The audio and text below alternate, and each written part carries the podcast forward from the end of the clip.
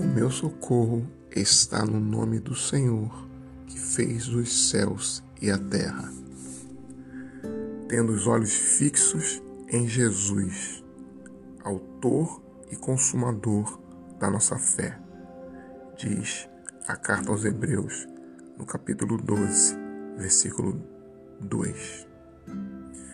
Devemos imitar a vida de Jesus Cristo, os seus caminhos, para ser verdadeiramente iluminados e libertados das trevas do nosso coração. Que o mais importante para nós, portanto, seja refletir sobre a vida de Jesus. Quando Jesus andou aqui, vivendo, trabalhando, entre todos os tipos de pessoas e classes, ele nos deu um divino paradigma como conjugar todos os verbos do nosso viver. Muitas vezes, quando nos preocupamos em explicar pontos doutrinários, apressamos-nos em expor a morte de Jesus. Ao fazer isso, esquecemos-nos da vida de Jesus, o que é uma grande perda, o que é para nós reduzir Jesus apenas à sua morte reduzir Jesus apenas ao último ato da sua vida, que foi a morte. É preciso prestar atenção na vida de Jesus. Ela nos dá pistas importantes para o nosso próprio viver.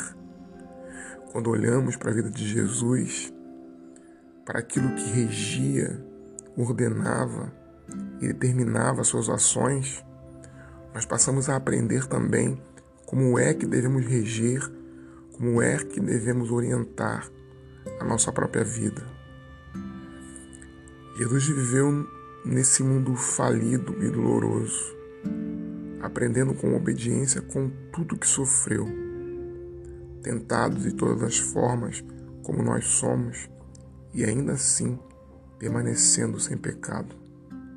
Somos sim reconciliados com Deus pela morte de Jesus. Não há dúvida disso. Mas somos ainda mais salvos por sua vida.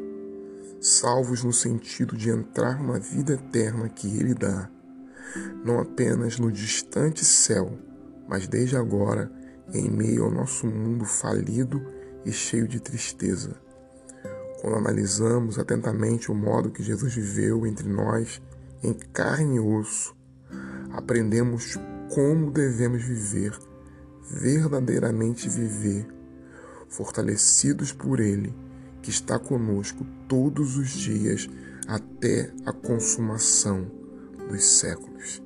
Aprendemos com a vida de Jesus a imitá-lo, a sermos como Ele, não de maneira superficial, sem nenhum sentido objetivo prático. Aprendemos a respirar o mesmo tipo de ar que Jesus, a orar porque ele orava, a jejuar porque ele jejuava, a crermos na palavra porque ele assim cria, a vivermos moldados pela palavra em obediência ao Pai porque é assim que ele agia, a termos íntima comunhão com Deus, a guardar tempo de silêncio, a ter tempo de comunhão com o Pai, como ele assim vivia. Aprendendo com Jesus. Texto adaptado da obra de Richard Foster.